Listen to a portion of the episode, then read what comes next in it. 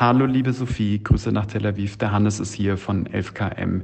Jetzt wissen wir, du hast äh, gerade keine ruhige Minute seit dem Angriff der Hamas und trotzdem vielleicht äh, klappt es ja irgendwie, dass du uns in den nächsten Tagen ein bisschen einen Einblick gibst. Also wie es vor Ort ist, wie es den Menschen geht, auch wie deine Arbeit als Korrespondentin gerade ist. Das mache ich sehr gerne, so gut es geht und so gut ich es kann. Die Nachrichten überschlagen sich hier ziemlich. Manchmal müssen wir ziemlich spontan sagen, okay, wir fahren jetzt dahin oder da geht es gerade nicht, weil Raketenalarm, Gefechte oder sonst was. Ich versuche euch, so gut es geht, mitzunehmen.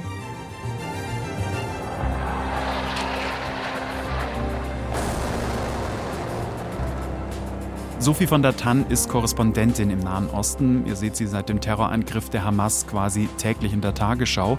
Und in dieser 11KM-Folge nimmt sie uns mit in den Krieg im Nahen Osten und schickt uns Sprachnachrichten. Die letzte in dieser Folge ist von Montagnachmittag. Die erste hat Sophie uns am Donnerstagabend geschickt. Ihr hört 11KM, der Tagesschau-Podcast. Ich bin Hannes Kunz. Ihr hört mich, wenn Viktoria nicht da ist. Heute ist Dienstag, der 17. Oktober.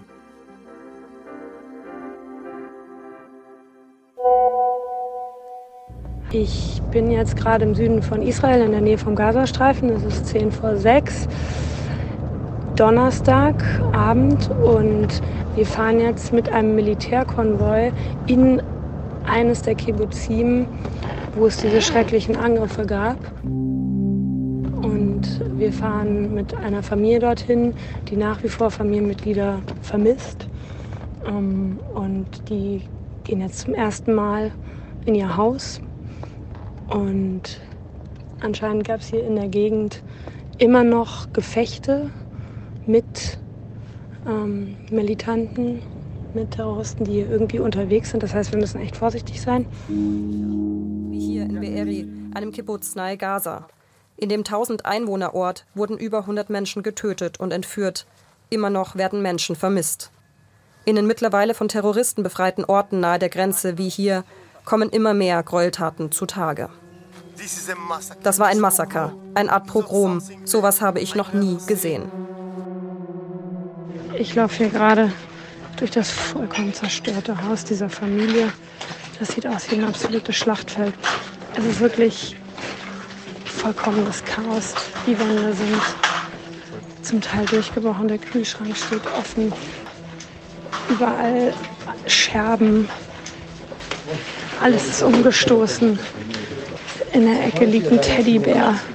Und wir waren gerade in dem sogenannten Safe Room, in dem sich die Familie zuletzt verschanzt hat, untersucht der Schwager untersuchen sie gerade nach irgendwelchen Spuren nach der Familie. I don't know. I mean, like I already realized that the world isn't to be like it was anymore. Zum ersten Mal kehrt Orgat heute Abend an den Ort des Schreckens zurück, in den Kibbutz Be'eri an der Grenze zum Gazastreifen. Am vergangenen Wochenende war er nicht beim Familien... Finden alte Fotoalben, wo sie noch Kinder waren hier aus dem Kibbutz. Ansonsten, naja, nichts, nichts, was darauf hindeutet, wo sie irgendwie verblieben sein könnten. Das ist ja ein absolutes, absolutes Trümmerfeld.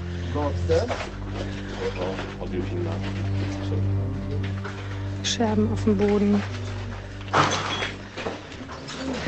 Wände durchschossen, Einschusslöcher vollkommenes Chaos. Überall ist auch Staub. Wir können in der Ferne auch immer Schüsse hören. Nach wie vor. Die Bücher sind aus dem Schrank raus, vom Boden geschmettert. Die Schubladen rausgezogen. Ähm, von dem Schrank hier. Geschirr auf dem Boden. Kinderspielzeug fliegt hier rum. Ähm, irgendwie ist es skurril, der Bildschirmschoner vom Computer läuft irgendwie noch. Wir verdammen die Gewalt der Terroristen in aller Schärfe. In diesem Moment gibt es für Deutschland nur einen Platz, den Platz an der Seite Israels. Das meinen wir, wenn wir sagen, die Sicherheit Israels ist deutsche Staatsräson. Es ist Donnerstagabend und ich komme gerade spät nach Hause, nachdem wir das, was wir im Kibbutz Be'eri gedreht haben, noch für die Tagesthemen geschnitten haben. Und ich merke und ich habe so das Bedürfnis, ich will jetzt unbedingt sofort meine Klamotten ausziehen und sofort in die Waschmaschine stecken, weil vielleicht bilde ich mir das auch nur ein, aber dieser Geruch von Leiche und Tod da drin steckt. Im ganzen Kibbutz hat es nämlich ziemlich krass danach gerochen, nach Leichen. Ich wurde da schon vorgewarnt, dass das ein sehr, ja, sehr ekelhafter Geruch ist. Und ich muss auch zugeben, ich musste am Anfang einmal so kurz würgen. Ähm, ja, ich glaube, ich packe die jetzt in die Waschmaschine und hoffe dann, dass ich ohne von dem Ganzen zu träumen schlafen werde.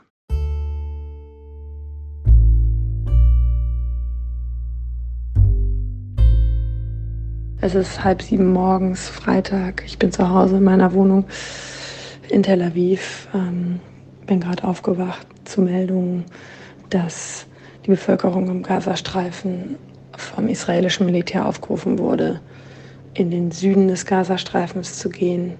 Das israelische Militär hat mehr als eine Million Zivilisten im Gazastreifen zur Flucht aufgefordert. Sie sollen Gazastadt und Umgebung Richtung Süden verlassen. Beobachter gehen davon aus, dass Israel damit seine erwartete Bodenoffensive vorbereitet. Der Gazastreifen liegt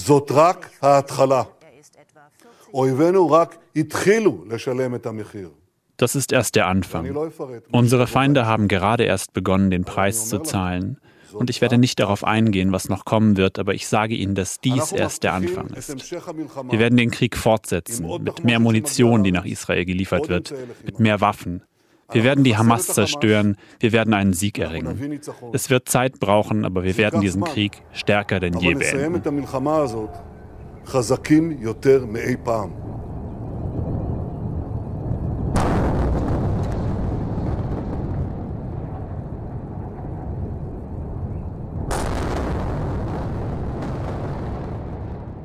Die Panik ist riesig. Ich habe total viele Nachrichten von Menschen aus dem Gazastreifen die verzweifelt sind und sagen, wie soll das gehen?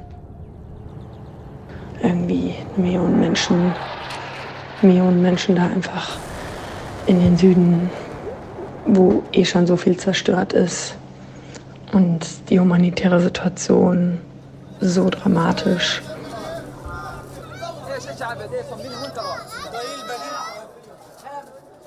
Es ist jetzt halb elf, Freitagmittag. Und wir bekommen total verzweifelte Nachrichten von unseren Mitarbeitern im Gazastreifen. Die haben in den vergangenen Tagen Schutz gesucht in einem Hotel, in dem wir normalerweise auch unterkommen. Also viele internationale Journalisten sind da auch oft. Und ich war da im Mai zusammen mit einem Kollegen und da gab es auch eine ziemliche Eskalation und wir steckten da eine Woche fest und hatten so das Gefühl, dass es da halbwegs sicher aber mittlerweile ist es da eben auch nicht mehr sicher. Und jetzt gerade nach dieser Aufforderung des israelischen Militärs schreiben die uns halt irgendwie verzweifelt, was sollen wir machen, wo sollen wir hin. Der eine hat sich jetzt entschieden, in den Süden zu fahren. Aber so einfach geht das natürlich nicht, weil da ist auch ziemlich viel zerstört. Ähm, die andere hat entschieden, sie bleibt in Gaza-Stadt und hat ihre Sprachnachricht begonnen mit, ähm, es kann sein, dass das die letzte Sprachnachricht ist, die ihr von mir hört.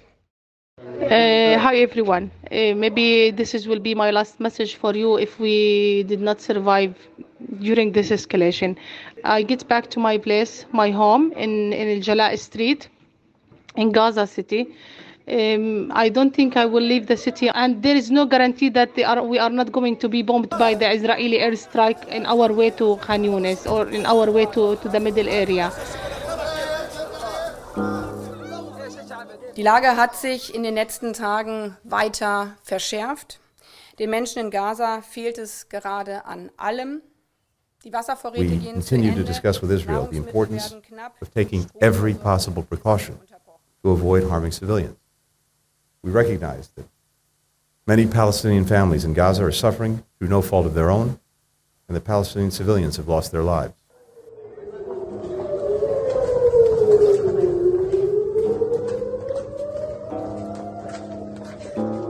So, jetzt sind hier gerade die Sirenen losgegangen. Wir gehen jetzt in unseren Safe Room.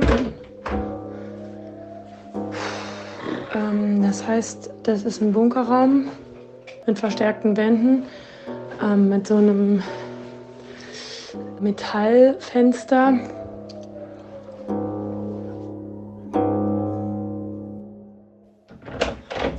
So, gehen jetzt wieder raus. Man muss immer so ein bisschen aufpassen, direkt nach Raketenangriffen, weil das Raketenabwehrsystem Iron Dome fängt eben viele davon ab und dann können die Trümmerteile runterkommen. Das heißt, auch wenn die Sirenen vorbei sind, weiter aufpassen. Und es scheint ruhig zu sein. Es ist Freitagnachmittag. Ich habe mal ein bisschen Zeit zu verschnaufen und schreibe gerade mit einer israelischen Bekannten, die mir erzählt, dass Kinder von Freunden von ihnen immer noch verschollen sind. Und sie arbeitet jetzt als Freiwillige in einem Café und äh, schmiert Sandwiches, die dann wiederum von Freiwilligen mit ihren Autos zu den Soldaten gebracht werden. Seit dem Terrorangriff der Hamas auf Israel wird als Reaktion eine Bodenoffensive gegen die militanten Islamisten erwartet. Jetzt hat das israelische Militär alle Zivilisten aufgefordert, Gaza-Stadt nach Süden zu verlassen. In den nächsten Tagen sei die Stadt Ziel erheblicher militärischer Operationen. Und man sieht halt vor allen Dingen im Süden in der Nähe vom Gazastreifen ganz viele junge Männer, Reservisten in ihren grünen Uniformen mit ihren großen Militärrucksäcken, Gewehr über der Schulter, die einberufen wurden und dann zu ihren Militärstützpunkten gebracht werden. Und das ist ein Bild, was ich so noch nie gesehen habe und irgendwie auch so eine ganz unwirkliche Stimmung. Dieses es fühlt sich so ein bisschen an wie die Ruhe vor dem Sturm, obwohl man natürlich hier nicht von Ruhe sprechen kann, weil fürchterliche Dinge passiert sind und es dauernd Raketenangriffe gibt.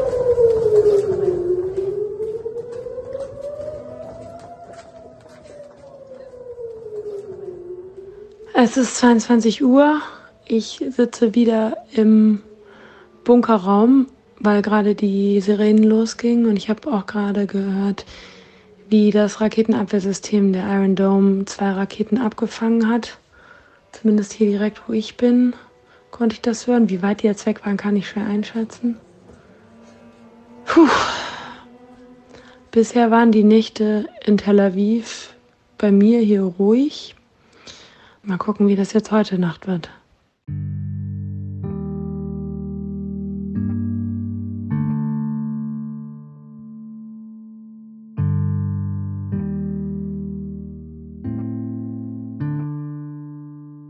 Guten Morgen, es ist jetzt kurz nach zehn. Ich bin in Tel Aviv und laufe hier durch die Straße. Es ist komplett ruhig. Auch die vergangene Nacht war zum Glück ruhig, aber man merkt, dass das hier ein ganz anderer Samstag ist als sonst. Genau vor einer Woche ähm, sind wir hier aufgewacht zu Raketenalarm und dann wurde so über den Tag hinweg immer deutlicher, was da Schreckliches im Süden beim Gazastreifen passiert ist wie viele militante Palästinenser durch diese Grenze hindurch gekommen sind, was, was sich hier niemand hätte vorstellen können, und in diese israelischen Orte rein, dort Geiseln genommen haben und ja, brutal Menschen getötet haben. Und man merkt einfach, dass Tel Aviv nicht mehr die gleiche Stadt ist wie vorher. Die Straßen sind komplett leer. Die meisten Cafés und Restaurants sind geschlossen. Es ist eine sehr gedrückte Atmosphäre.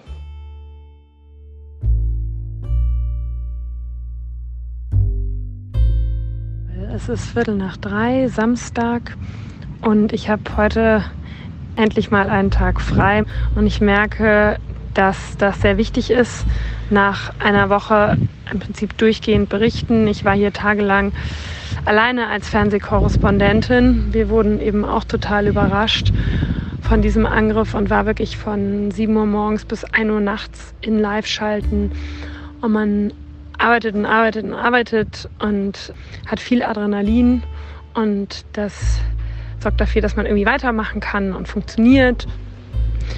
Und natürlich ist es dann in diesen Momenten, wo man mal verschnaufen kann, dass man das auch verarbeitet, was man da alles gesehen hat, emotional wird, die Erschöpfung spürt und einem vieles durch den Kopf geht. Ich bin im Prinzip über Nacht zur Kriegsreporterin geworden. So, wenn man nach Israel als Korrespondentin geht, dann weiß man, dass man hier in schwierige Situationen kommen kann. Aber dass sowas Krasses passieren würde, sowas wirklich Einschneidendes hier, das hätte ich nicht gedacht. Ich merke jedenfalls, dass es sehr wichtig ist, sich einmal kurz rauszunehmen, auch wenn das natürlich total schwierig ist, weil ich nach wie vor die Nachrichten verfolge und ähm, in den Gedanken sehr bei dem bin, was ich gesehen habe und natürlich auch immer wieder Nachrichten bekomme, sowohl von israelischen Bekannten und Freunden als auch von Menschen im Gazastreifen.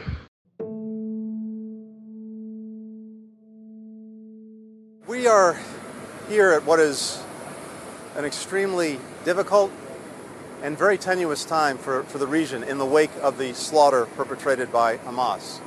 We came here to make clear that the United States stands with Israel to prevent the conflict from spreading to other places. Es ist Sonntagmorgen, 10.30 Uhr und ups, ich packe hier gerade meine schusssichere Weste ins Auto.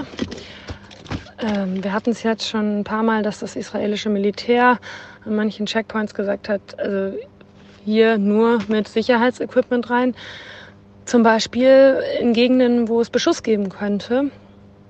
Gegen Raketen bringt das hier nichts, aber zum Beispiel gegen Trümmerteile, wenn die vom Himmel fallen.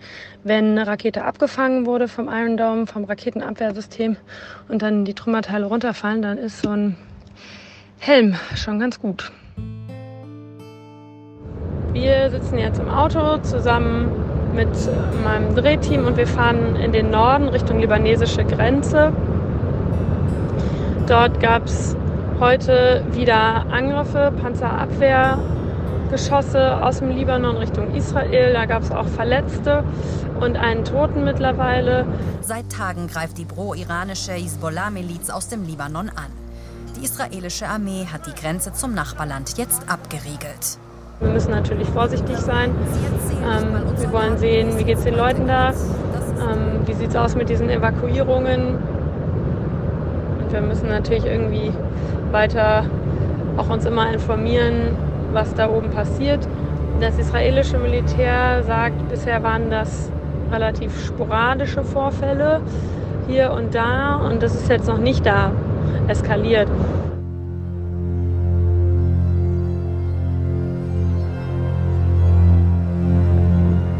Es ist jetzt 2 Uhr mittags. Ich bin im Norden von Israel, ungefähr 15 Kilometer von der Grenze zum Libanon. Was man hier im Hintergrund hört, sind Militärfahrzeuge, die hier gerade hingebracht wurden. Hier stehen lauter Panzer auch und sehr viele Reservisten, die eingezogen wurden. Die große Befürchtung ist eben, dass es zu weiteren Angriffen hier aus dem Norden vom Libanon von der Hezbollah kommt. Ja, und nun spreche ich mit unserer Korrespondentin Sophie von der Tann, die sich an der Grenze zum Libanon im Norden Israels aufhält. Die größte Angst in Israel ist wohl, dass die Hisbollah aus dem Libanon heraus ja Raketen mit ganz anderer Größe und Präzision abschießt. Wie groß ist diese Gefahr tatsächlich? Das wird wohl stark davon abhängen, wie und in welcher Form diese mögliche Bodenoffensive abläuft. Es ist Sonntagabend, 23.30 Uhr. Wir sind gerade zurückgekommen von der libanesischen Grenze und haben dort mit vielen Leuten gesprochen, die wirklich Angst haben.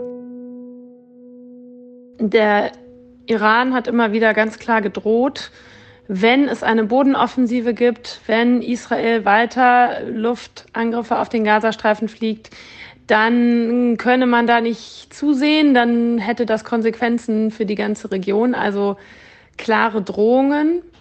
Allerdings äh, muss man auch sagen, also auch das, was wir heute gesehen haben, war zwar intensiver an Beschuss von der Hezbollah und die Hezbollah wird ja vom Iran unterstützt, aber bisher insgesamt zurückhaltend.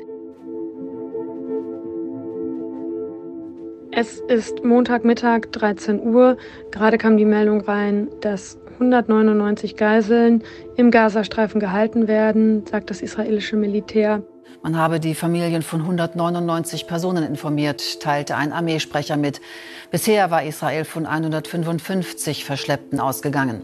Das ist eine Zahl, die für viele hier eigentlich unvorstellbar ist. Was ist noch nie passiert?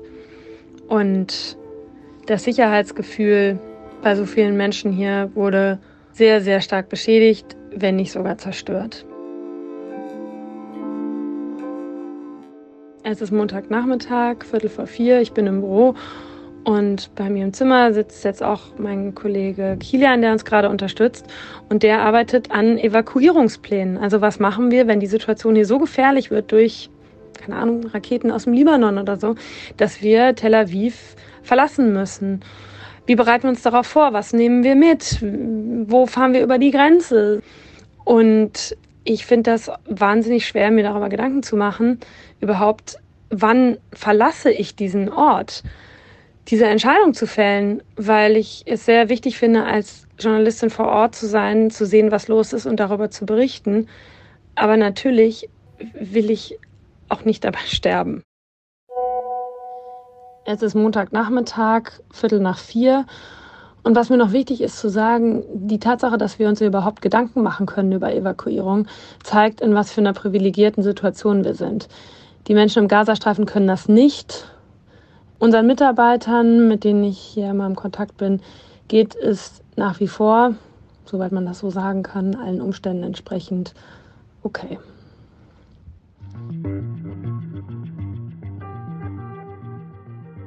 ARD-Nahost-Korrespondentin Sophie von der Tann hat uns ein Wochenende lang mit Sprachnachrichten auf dem Laufenden gehalten. Alle aktuellen Entwicklungen rund um den Krieg im Nahen Osten findet ihr auf tagesschau.de und wenn ihr noch tiefer eintauchen wollt, wir haben vor kurzem eine Folge zum 30. Jahrestag der Oslo-Abkommen gemacht. Die Zwei-Staaten-Lösung für Israelis und PalästinenserInnen wurde beschlossen. Warum sie bis heute nicht gekommen ist, das erzählen wir euch in dieser Folge mit einem weiteren Korrespondenten vor Ort, Jan-Christoph Kitzler. Autorin dieser Episode ist Nicole Alles. Mitgearbeitet hat Marc Hoffmann. Produktion Christiane Gerhäuser-Kamp, Ursula Kirstein, Hanna Brünjes und Eva Erhardt. Redaktionsleitung Lena Gürtler und Fumiko Lipp. 11KM ist eine Produktion von BR24 und NDR Info. Mein Name ist Hannes Kunz. 11KM gibt's morgen wieder mit einer neuen Folge und da begeben wir uns auf die Spuren eines Milliardenbetrugs und landen in Callcentern im Kosovo. Und ganz zum Schluss habe ich noch einen Hörtipp für euch. Ähm, das ist der Podcast Der Tag vom Deutschlandfunk. Die Kolleginnen vom Deutschlandfunk picken da zwei starke Themen des Tages heraus und sprechen so lange darüber, bis ihnen einfach alles klar ist. Mehr dazu erzählt euch jetzt einer der Hosts einfach selber. Deutschlandfunk. Der Tag. Hi, ich bin Philipp May. Seit unserer Geburtsstunde 2017 moderiere ich im Wechsel mit anderen Kolleginnen und Kollegen der Tag, unseren Nachrichtenpodcast im Deutschlandfunk. Was machen wir da? Wir nehmen zwei Themen, die wir relevant finden, und erklären sie, ordnen sie ein, über die eigentliche Nachricht hinaus. Das Ganze in rund 30 Minuten, häufig im Gespräch mit unseren Korrespondenten, zum Beispiel im Hauptstadtstudio oder irgendwo sonst auf der Welt. Im Idealfall ist das Ganze auch unterhaltsam und am Ende habe ich das Gefühl, Jetzt bin ich wieder etwas schlauer geworden. Das ist unser tägliches Ziel. Denn hören können Sie uns jeden Tag unter der Woche, heißt Montag bis Freitag immer 17 Uhr gibt es eine neue Folge in unserer DLF Audiothek. Aber natürlich auch überall sonst, wo es Podcasts gibt.